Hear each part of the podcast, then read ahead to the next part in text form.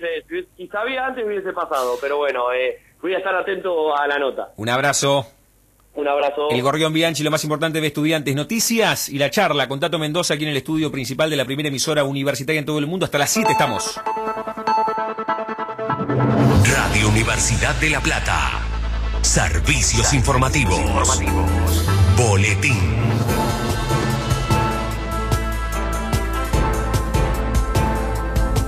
Las seis y media de la tarde, la temperatura actual en la ciudad de La Plata 25 grados 4 décimas, la humedad 47%.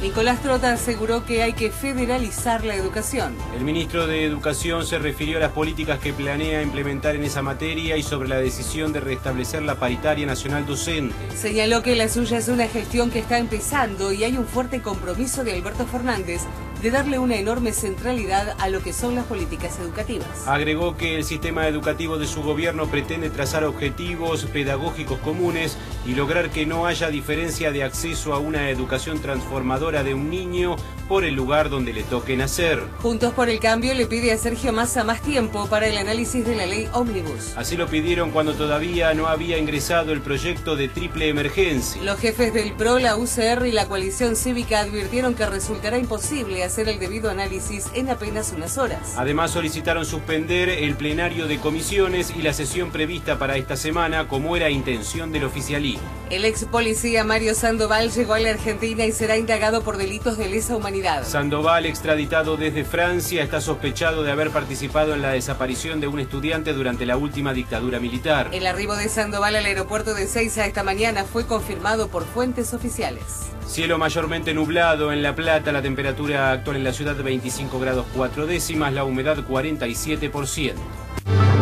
Radio Universidad de La Plata. Servicio público de radiodifusión. Para saber y entender todo lo que pasa en la Universidad Nacional de La Plata. Conexión Universidad. Más de 12.000 personas visitaron la muestra Planeta Agua, Origen y Futuro de la Vida. La muestra, que ocupó las cuatro plantas del Centro de Arte de la Universidad Nacional de La Plata, de calle 48 entre 6 y 7, se abrió el 14 de septiembre. Fue visitada por grupos de colegios primarios y secundarios de la región, de la provincia, así como público en general. La expo fue organizada por la Secretaría de Arte y Cultura de la Casa de Estudios y reunió arte, ciencia y tecnología. Pasaron por ella cerca de 3.000 niños y jóvenes de 110 escuelas de La Plata, Bransen, Los Hornos, Almirante Brown, Verazategui, Rafael Calzada, Berizo, Florencio Varela, Ensenada, Gorina, Claypole y Mar del Plata, entre otras localidades bonaerenses. Diego Ibáñez Roca, coordinador de diseño y comunicación del Centro de Arte de la UNLP, esto dijo sobre el balance de la muestra. Hacemos un balance muy positivo respecto a la exposición Planeta Agua, Origen y Futuro de la Vida, ya que han transitado 12.450 personas en estos meses, un número que para nosotros es muy importante, teniendo en cuenta que el Centro de Arte abrió sus puertas en octubre del 2017 y ya se ha consolidado como un referente artístico a nivel local. También es destacable que, bueno, que de ese número de, de visitantes, aproximadamente 3.000 han sido estudiantes de escuelas primarias y secundarias de la región. Nos cerramos el año muy satisfechos con esta propuesta que combinó arte, ciencia y tecnología y es un producto 100% de nuestra universidad. En el diseño de contenidos de la muestra Planeta Agua participaron especialistas de distintas facultades de la Casa de Estudios. Además, diversos equipos interdisciplinarios de la Facultad de Bellas Artes se encargaron de darle forma a las diferentes experiencias interactivas con las que contó esta innovadora propuesta del Centro de Arte. La importancia del agua para la supervivencia en el planeta fue el eje de esta muestra que estuvo especialmente diseñada para el público infantil y juvenil. El objetivo fue generar conciencia también en las familias que se acercaron al edificio Sergio Karakachov, donde se encuentra el espacio de arte de la universidad. Conexión Universidad. Sentí la radio. Los lunes de 19 a 20. Grasa Capital. Con Gaby Wanon. Grasa Capital. Por AM 1390. La radio de la universidad. Pública.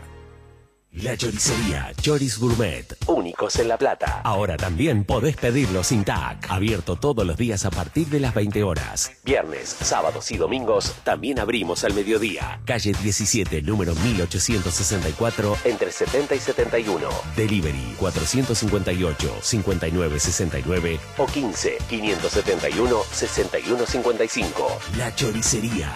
Revolucionamos el clásico choripán.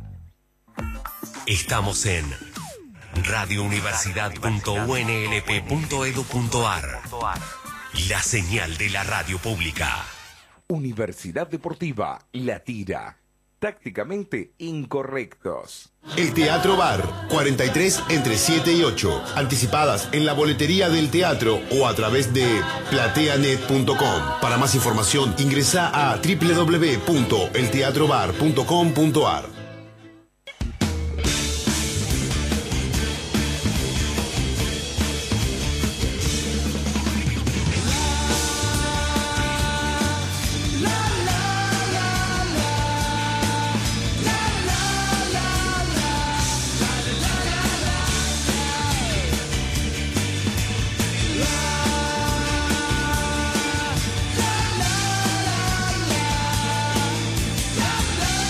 Segundo tiempo de Universidad Deportiva La Tira, temporada 15, aquí en M1390, hacia buena parte de la provincia de Buenos Aires. También estamos hacia todo el mundo a través de la web en el www.radiouniversidad.unlp.edu.ar porque sentimos la radio y ya lo habíamos anunciado y ya nos enganchamos en el corte a hablar con Tato Mendoza, el profe que hoy está laburando con Martín Palermo, hace muchísimo que está laburando con Martín Palermo, pero tiene un recorrido, recién nos decía, vengo laburando desde el 2001 y lo tenemos afuera muchísimo más, muchísimo más laburando, desde el 2001 afuera.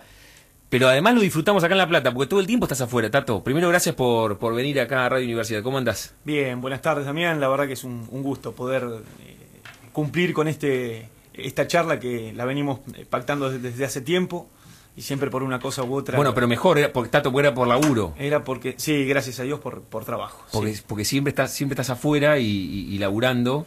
¿Cuánto hace con Martín Palermo que laburas ahora? Con Martín desde que, bueno, Martín se retira en el 2011 y a los pocos meses de, retirarse conforma el, cuerpo técnico. Eh, yo en ese momento estaba trabajando con Gregorio Pérez y Gustavo Barros Esqueloto en, Paraguay, habíamos terminado nuestro contrato en Libertad y yo desde el 2009 al 2011 trabajé con Gregorio y Gustavo y en el 2011 cuando se retira Martín conforma el grupo de trabajo con Roberto Bondancieri y conmigo, los tres, como para empezar a trabajar en función de eh, una, una incursión de Martín como entrenador, que se da a fines del 2012 en Godoy Cruz. En Godoy Cruz, claro, ese comienzo. Ese es el comienzo de Martín. como entrenador, como director técnico. Sí. Me, me, quedo con esto porque Martín comienza como técnico y el más experimentado en ese grupo de laburo eras vos, que ya venías laburando hacía bastante tiempo. A ver, experimentado en cuanto a en cuanto al trabajo desde esta, desde la línea hacia afuera, claro, claro, exactamente, y al organizativo y a todo lo que lo que lleva a cabo un, cuerpo técnico, tratando de obviamente en esos primeros tiempos de darle una mano a Martín y al Pato desde ese aspecto, ¿no? Volcando un poco la experiencia que traía, aportándola para, para el grupo. Tato, vamos desde atrás, porque recién decíamos, desde 2001 laburando afuera. ¿Cómo, des, cómo desembocás vos en la preparación física? ¿Dónde, dónde, te cautiva? Porque hiciste el recorrido de, todos, primario, secundario, ¿y en qué momento dijiste, che, me gusta... Mira, vamos más atrás, remontate allá. Haciendo divisiones inferiores en Estudiantes de La Plata, soy categoría 73, que ayer casualmente estuvimos comiendo un asado y el jueves vamos a hacer otro. Eh, reunidos, eh, eh, entrenando, bueno, ya me empezó a picar el bichito del entrenamiento y me acuerdo que allá por el 86 Eduardo Solari era el entrenador de Estudiantes de La Plata y a mí me atraían mucho ver los entrenamientos. Entonces terminaba de entrenar y me quedaba en el club viendo los entrenamientos del primer equipo. Ya desde ese momento me, empezó a gustar eh, ya esa fase, de, fase de, lo que era el entrenamiento, la organización, veía que te llegaban temprano a organizar, a armar todo y bueno, creo que es un poco el comienzo. Y obviamente ya después tuve la suerte de empezar a trabajar eh, en edades infantiles. ¿Cuál fue el primer laburo? Vamos en, la escuela de fútbol en EFI, que es la que hoy dirijo, tengo dos, dos centros de, formación ahí en el Parque San Martín, en 22 y 37. ¿En, qué año es eso, Tato, que empezás a, En el año 90 y... A ver, eh, la escuelita en el 91, 92, cuando apenas termino la secundaria y empiezo la, la facultad eh, comienzo dentro de, lo- de lo- de los tiempos que, tenía a ir y ayudar ahí en la escuela de fútbol. eh, y bueno, después ya en el año 98 me hago cargo de la escuela de, fútbol eh, hasta el día de hoy, en la actualidad, bueno, que estoy dirigiéndola, ¿no? Y más allá de irme, siempre estoy... Eso, eso te iba a decir, porque, porque Tato, estábamos en Chile y constantemente preocupado, no ni siquiera digo preocupado, ocupado de lo que pasa con las categorías de EFI acá en el fútbol infantil de la Ciudad de La Plata. Sí, O sí, sea, sí. estás dirigiendo o, o- o en el cuerpo técnico de Martín Palermo, en México, en Chile, pero siempre vinculado a lo que pasa aquí en EFI. Sí, la verdad que sí. eh, gracias a Dios, bueno, eh, tenemos un- una buena estructura, eh, tanto en el parque como, como en 22, y, y la verdad que me, me deja tranquilo también porque el grupo de profes, niños y bueno, la parte administrativa también es una familia, así que eh, está bueno y bueno, eh, es mi pasión también y cuando vengo, estoy en La Plata, trato de disfrutar de ir y estar con, con los nenes también en el día a día. Hablando de, de los chicos, digo, eh, que, eh, cómo se, se trabaja, digo, con los chicos desde lo físico, los chiquitos chiquitos, porque empiezan allí y para llegar a que sepan cómo deben eh, trabajar al momento de ya entrar en las inferiores y por qué no también en primera. Sí, primero no olvidarnos de que son nenes, eh, eh, con edades particulares y etapas particulares. No son adultos en miniatura, entonces ahí empieza toda nuestra propuesta metodológica para primero tratar de darle un tiempo y un espacio al nene con el movimiento. Hoy en día mm, la estructura urbanística permite cada vez menos que el chico se mueva eh, y la salida de papá y mamá al trabajo hace que los chicos queden adentro por temas de seguridad no también. existe el potrero. Exactamente, que lo teníamos antes. ¿sí? Nosotros jugábamos hasta que caía el sol y escuchábamos el chiflido de papá o el grito de mamá. Entonces, hoy en día, tratar de darle eh, ese tiempo y ese espacio a chicos, porque nuestra escuela es no competitiva, es recreativo-formativa. Eh, no estamos afiliados a ninguna liga de fútbol infantil. Está buena esa, esa diferenciación, Tato. Eh, a ver, no la, digo... la cuestión lúdica del juego, ¿no? Exactamente. Eh, ahí arranca toda nuestra labor. Primero, eh, a partir del juego, ¿qué es lo? Vos le preguntás, parás a un, un chico en la calle, le preguntás qué es lo que más te gusta hacer, jugar, te Jugar. dice. Entonces, haga- hagámoslo- ha- hagámosle jugar. Eh, después vemos de qué manera le vamos incorporando el- los, los componentes de la educación física que nosotros querramos llevar a cabo. Pero nunca debem- debemos olvidar, cuando trabajamos con nenes, del hecho de jugar. Qué bueno que bajes también esa, esa línea en EFI, porque vos estás en la supercompetencia. ¿Sí? Ya Sí. sea en Chile, cuando estuviste con Gregorio Pérez, cuando estuviste en el seleccionado paraguayo, cuando estuviste en México. No, no, no cambiaste esos conceptos. O sea, No. con los pibes, la cuestión lúdica es lo principal. Eh, sí, lo sostengo, lo sostengo y de todas maneras creo que no la, la competencia infantil no es la- el gran problema, sino el, el- el gran problema son muchas veces los padres Mm. que están detrás del alambre y bueno, con Eso- eso- una exigencia sí. no muy positiva hacia el crecimiento y el total desenvolvimiento de manera libre del nene. ¿Fue cambiando con los años como el entrenamiento? ¿Para mejor, para peor? ¿O no, o- o no cambió? ¿Cómo Eh, es? eh, uno, Vos que te vas y volvés, Sí, capaz que pasa un Lo año. que pasa es que siempre te, Sí. siempre te vas enterando de que suceden este tipo de, de O sea, inconvenientes sigue que sucediendo no- que, no el- me que el gustan. padre Sí. atrás grita, le grita al pibe, le grita al rival. ¿Pasa eso? Y por lo que charlo muchas veces con, con profes que hoy están eh, trabajando en competencia, sí, sí, lo, lo siguen teniendo ese tipo de, de problemas. Y dicen que quizá en, en aumento. En aumento. Sí, sí, sí, sí. Así que, pero bueno, después también eh, tuve la suerte de trabajar en la liga de amateur platense, eh, en Adip, en Fuerte Barragán, en la liga amateur, en la selección de la liga juvenil. ¿Con, con qué técnicos? A ver, repasar Con, algunos eh, nombres propios de la liga, Con alguien Tato. que, con alguien, voy a nombrar a una persona que le debo muchísimo en, en- en mi vida, que es Oscar Barroso. Mirá, Oscar Barroso. Oscar eh, es alguien que me me ha marcado muchísimo en, en mis comienzos.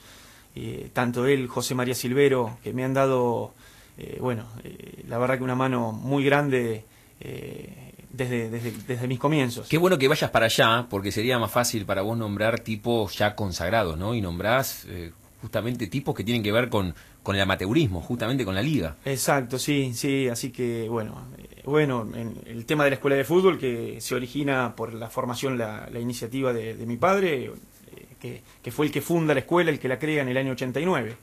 Eh, así que también ese, ese amor por el- lo que es el, el fútbol infantil arranca, arranca desde muy temprano. A ver, vamos desde. Ahora te propongo, fuimos hasta el comienzo. Sí. Estamos con Tato Mendoza aquí en el estudio mayor de Radio Universidad. Te preguntaba hace un ratito cuál fue el saldo de haber laburado todo un año en la Liga Azteca, en México.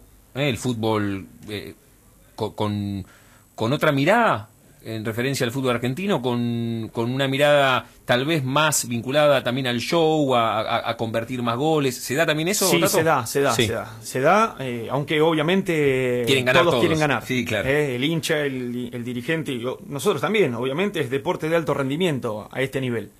Y mm, la verdad que sí, pero bueno, se ven, se ven partidos mucho más atractivos para el, para el simpatizante o para el espectador que paga el boleto y va, asiste a la cancha.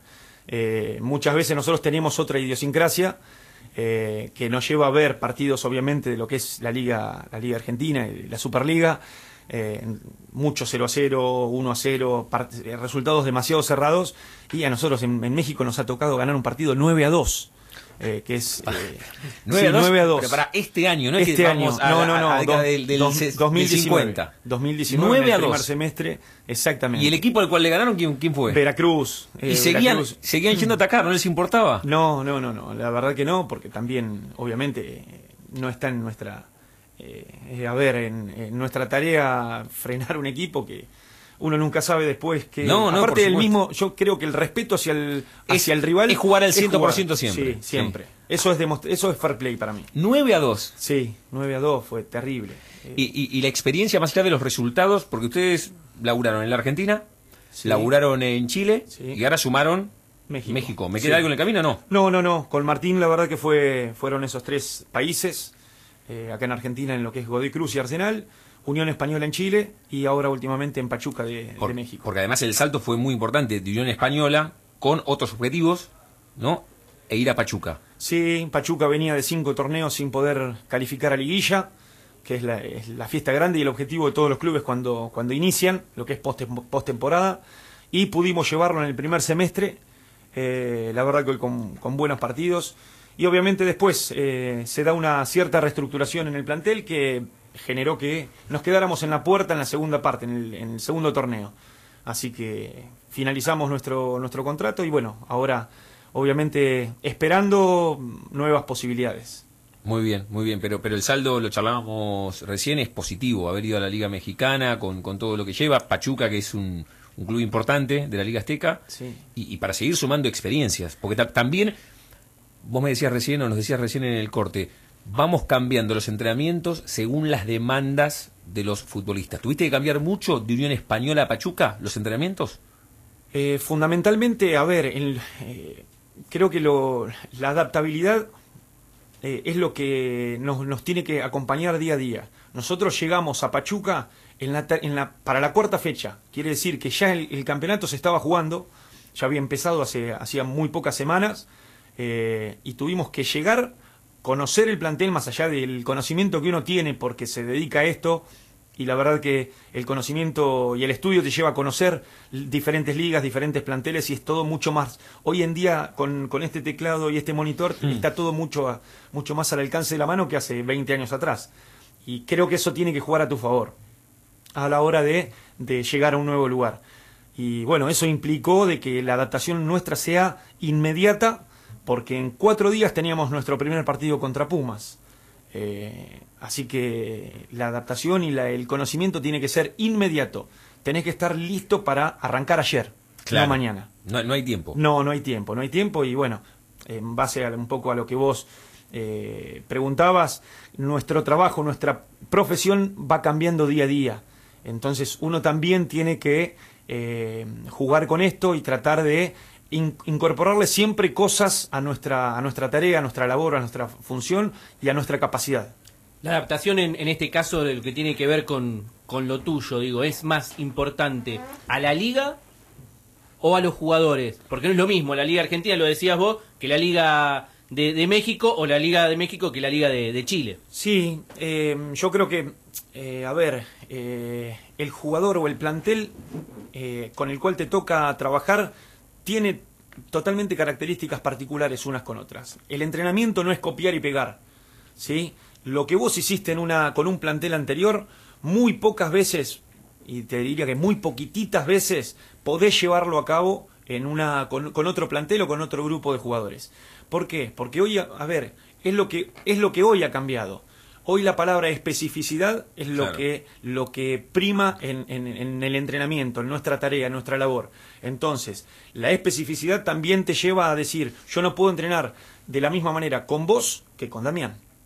¿Sí? Entonces, partiendo de esa premisa, es que permanentemente tenés que eh, conocer a la persona y al- o al grupo de jugadores que vos vas a entrenar. Y a partir de ahí, con sus características, empezar a darle, obviamente, tu, tu idea y lo que vos crees conveniente para ese momento eh, en especial.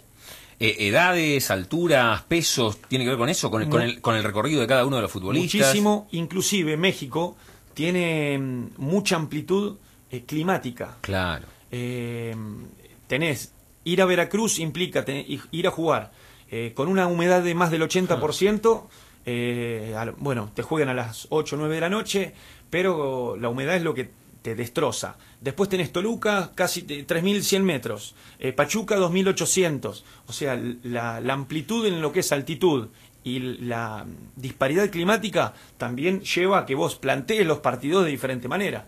Una cosa es jugar en, el, en Ciudad de México con Pumas a las 12 horas como te juega Pumas, o otra cosa es jugar en, nuestra cancha a las 8 de la noche cuando ya bajó la temperatura.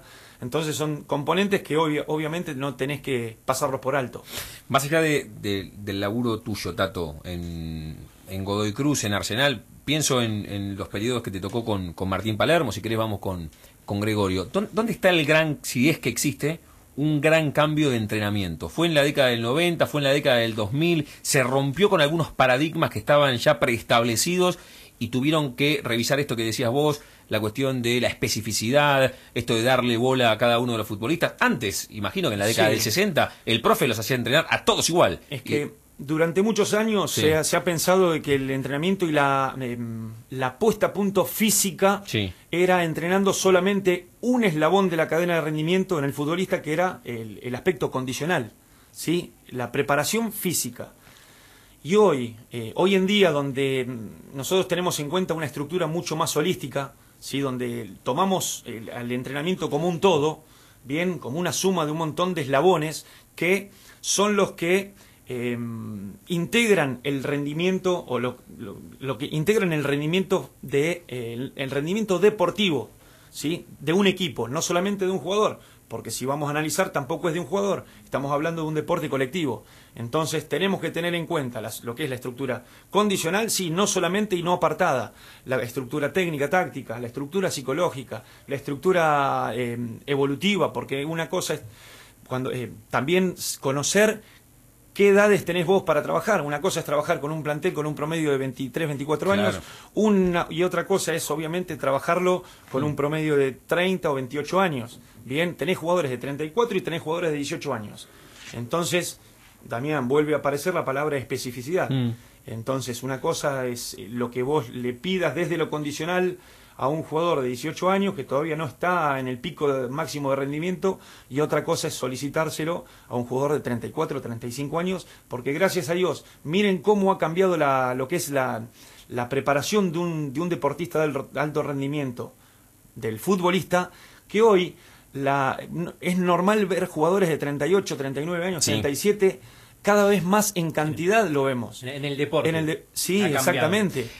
Y eso creo que la preparación es lo que y el cuidado personal que no hay que dejarlo de lado obviamente lo que es El entrenamiento silencioso. el entrenamiento silencioso en el Descansar, cual dormir, el jugador es cada vez comida, más claro. consciente de eso sí el jugador tenés cada vez más jugadores con un nutricionista personal con un personal que lo trabaja contra turno con un quiropráctico entonces todo eso mejora la salud deportiva que genera de que el jugador esté en óptimas condiciones y que la vida la- la- eh, sea más longevo deportivamente Hablando de, de la longevidad y todo esto, cuando comentábamos antes de en el, con Damián, hablábamos de las lesiones. ¿Cuándo había más? ¿Ahora o antes?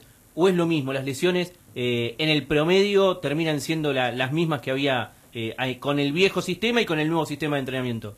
Eh, yo creo que mm, las lesiones tenés que tener en cuenta cuántas se repiten en un ciclo.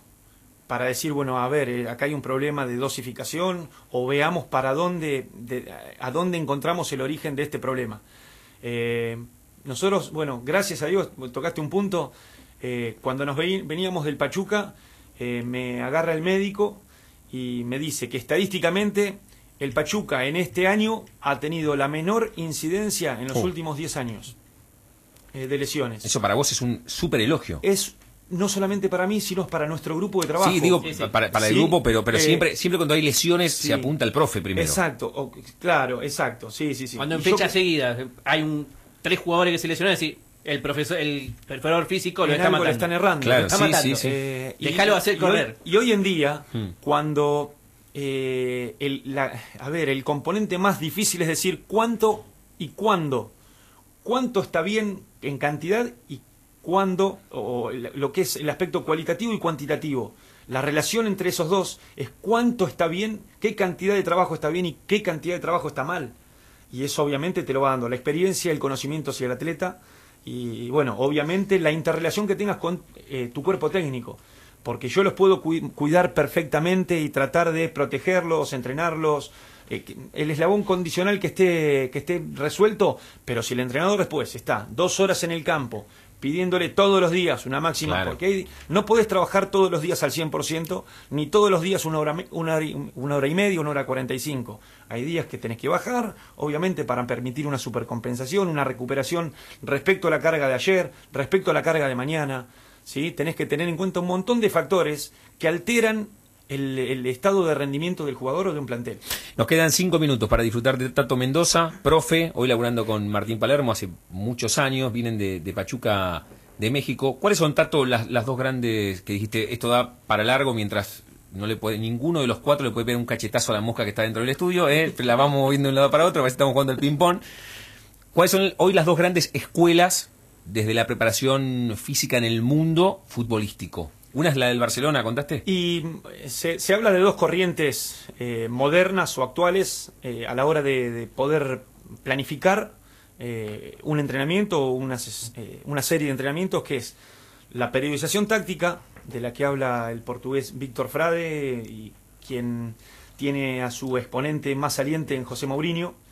Y por otro lado tenés la escuela del Barcelona, que es lo que es la estructura o el entrenamiento estructurado, eh, propuesto por Francisco Paco Seirulo. Bien, Eh, obviamente dos corrientes actuales eh, que en algún punto, en algunos puntos convergen y en otros se distancian. En la periodización táctica hace pura y exclusivamente hincapié en lo que es el modelo de juego y se centra en el equipo. Bien, mientras que lo que es el entrenamiento estructurado propuesto por, por Paco Seirulo se centra en el jugador. Bien, y en todas esas estructuras de las cuales hablábamos anteriormente, que integran eh, lo- los diferentes eslabones que conforman lo que es, o que llevan a cabo, que se llevan a cabo en el rendimiento del atleta. Eh, creo que en algún punto se unen en entender de que el único ciclo de entrenamiento es la semana, es de partido a partido. Eh, vos decís, bueno, antes teníamos la creencia de eh, realizamos la pretemporada para mm, que el tanque de nafta se llegue, Mm. se llene para dentro de ocho meses y no tenemos un tanque de nafta. Bien que nos asegure eso. Eh, yo creo que el rendimiento a lo largo de un ciclo se va eh, elaborando día a día y nunca se deja de, de- de trabajar. ¿sí? Hay veces un poquito más, otras veces un poquito menos, pero eh, esa riqueza y esa, ese poder tolerar la, la intensidad competitiva lo va generando día a día. No lo generás durante tres o cuatro semanas previas al arranque de- del campeonato. Eh, cada vez más en ese ciclo se trabaja sobre la- el modelo o la idea de juego. Y el entrenador hoy en día tiene mucha más eh, participación en esta fase de pretemporada a la cual los equipos van a estar sometidos eh, a partir de los últimos días de diciembre acá en Argentina algunos equipos y otros a partir del 2 o el 3 de enero cuando vuelvan a, a reunirse. Las últimas dos cortitas, a ver si, a ver si lo resolvemos. Una, lo escuché a Canigia diciendo que cambió y que ahora se longa después de los, de los partidos y no antes, no se longa más antes de los partidos. A ver, el tema de la flexibilidad. Sí. Eh, anteriormente se trabajaba la flexibilidad de manera estática. Sí. Los veías a los jugadores 15, 20 segundos manteniendo una misma posición. Y hoy en día, por lo menos en lo que... re- re- refrescar algo. Hablo de mi experiencia y lo que entiendo como entrenamiento. No es no- la real. no hay es la- verdades reveladas. No. No, ni Bien. absolutas. Eh, yo, tra por ejemplo, la parte de movilidad y flexibilidad la trabajo de manera activa, con movimientos que son, se llaman balísticos, con elongaciones muy activas, tratando de permitir un aumento del rango articular. Bien, eh, es lo que trabajo previo a lo que es el, entre- el entrenamiento o eh, el partido, la competencia, movimientos dinámicos de mucha amplitud eh, articular. El objetivo es ese, ir aumentando la temperatura y mejorando los rangos Bien. de movilidad. Y cuando termina un entrenamiento o un partido, ahí sí lo destinamos a lo pasivo. Muy bien, muy bien. Está, está respondido. Para otra queda el, el GPS, ¿eh? Que, que a veces- Uy, el GPS que... temas, ¿eh? Sí, sí, el GPS es un tema para, para Sí. abordar, pero antes que te vuelvas a ir, ojalá, no, no porque te vayas, sino porque sigan teniendo laburo con Martín, ya sea en la Argentina o en cualquier liga del continente o del mundo. Tato, agradecerte por, por este rato y por, por ilustrarnos. Cada vez que te consultamos por algunas cuestiones siempre estás y finalmente pudimos concretar que estés aquí en Radio Universidad, que está buenísimo. La verdad que bueno, te agradezco muchísimo, Dami, y la- bueno, eh, a las órdenes eh, para lo que necesiten, aquí o en cualquier o, parte. o- o por fono. O por- y, y sí. gracias por, por haber sido un enorme anfitrión cuando estuvimos en Chile, cuando estaban en Unión Española. Tato nos llevó al shopping, nos llevó a comer pizza y además las notas, ¿no? Con Pato Bonacir y con Martín Palermo que estuvieron, estuvieron buenísimas. La verdad que sí, bueno, y es un gusto compartir también en un grupo de trabajo con personas de, de- de ese calibre.